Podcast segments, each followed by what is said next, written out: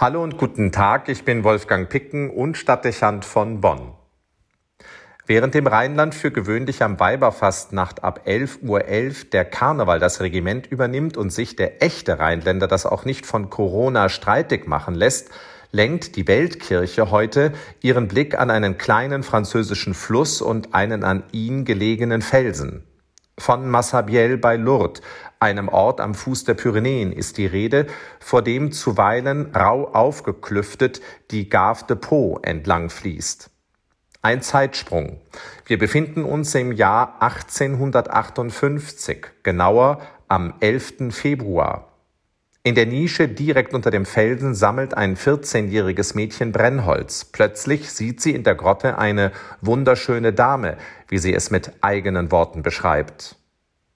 Bernadette Zubiru, die Tochter eines armen Müllers, gibt später zu Protokoll, eines Tages ging ich mit zwei Mädchen an den Garfluss zum Holzsammeln.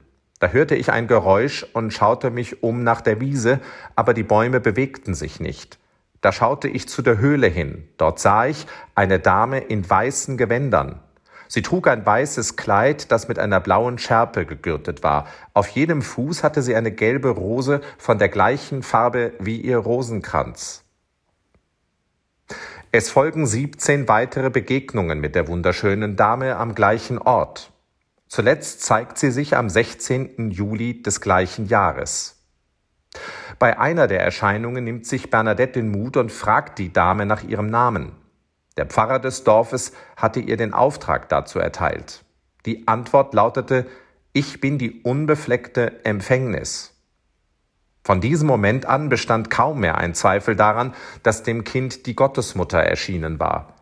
Auch wurde der Name, den sich die Dame gegeben hatte, als Beweis für die Glaubwürdigkeit der Geschehnisse angesehen, denn Bernadette wusste den Namen selbst nicht einzuordnen. Von dem vier Jahre vorher verkündeten Dogma von der unbefleckten Empfängnis Mariens hatte sie keine Kenntnis. Bereits 1863, vier Jahre später, finden die Erscheinungen die kirchliche Anerkennung durch den zuständigen Bischof von Tarp. In einem Dekret heißt es, wir erklären feierlich, dass die unbefleckt empfangene Gottesmutter Maria wirklich Bernadette Soubirous erschienen ist, am 11. Februar 1858 und in den folgenden Tagen im Ganzen 18 Mal in der Grotte von Massabielle bei der Stadt Lourdes. Und wir erklären, dass die Erscheinung alle Zeichen der Wahrheit besitzt und dass die Gläubigen berechtigt sind, fest daran zu glauben. Bernadette war bei keiner der Erscheinungen alleine. Immer war sie in Begleitung, anfangs zusammen mit ihrer Schwester und einer Freundin.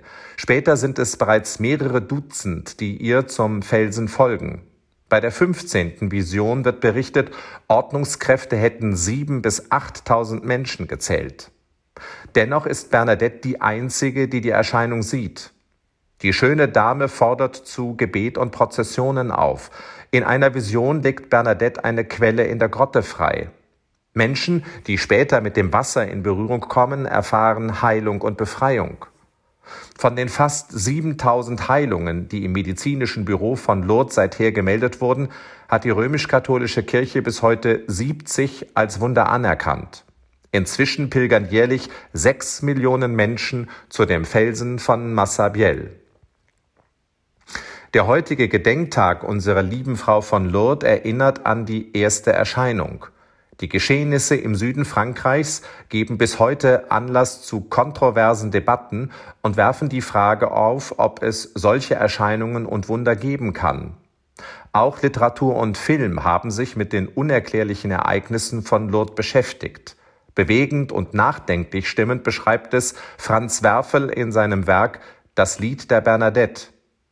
Unzählige Male bin ich in Lourdes gewesen. Man nennt es auch das Lazarett der Welt. Nirgendwo sieht man so viele Kranke und so viel Leid zur gleichen Zeit. Man ist hineingenommen in einen Strom von Menschen, denen das Leben oft große Härten abverlangt und die hier einen Ort finden, an dem keine Verstellung nötig ist und Tränen gestattet sind. Der Felsen der Wahrheit, so könnte man Massabiel nennen, an dem die Menschen authentisch sein dürfen, mit ihren Brüchen und Verletzungen stehen, körperlich und seelisch, und sich ihnen dabei das Gefühl einstellt, dass sie verstanden werden und angenommen sind. Bis heute spürt man in Lourdes etwas Mütterliches, das von Lasten befreit und innerlich bestärkt. Die meisten gehen nicht vollständig geheilt von der Grotte weg, wohl aber verändert. Darf es solche Wunder geben? Die Frage ist falsch gestellt muss es nicht solche Wunder geben, wenn der Mensch, wo auch immer, sich ehrlich und hilfesuchend vor Gott einfindet. Die Frau von Lourdes, die schöne Dame, ermutigt zu etwas, mit dem moderne Menschen Schwierigkeiten haben, nämlich den Weg zu Gott zu nehmen und von ihm Heilung zu erbitten und zuzulassen. Vielleicht werden wir neu lernen müssen, dass es ohne das kein Heil und keinen Frieden geben wird. Wolfgang Picken für den Podcast Spitzen aus Kirche und Politik.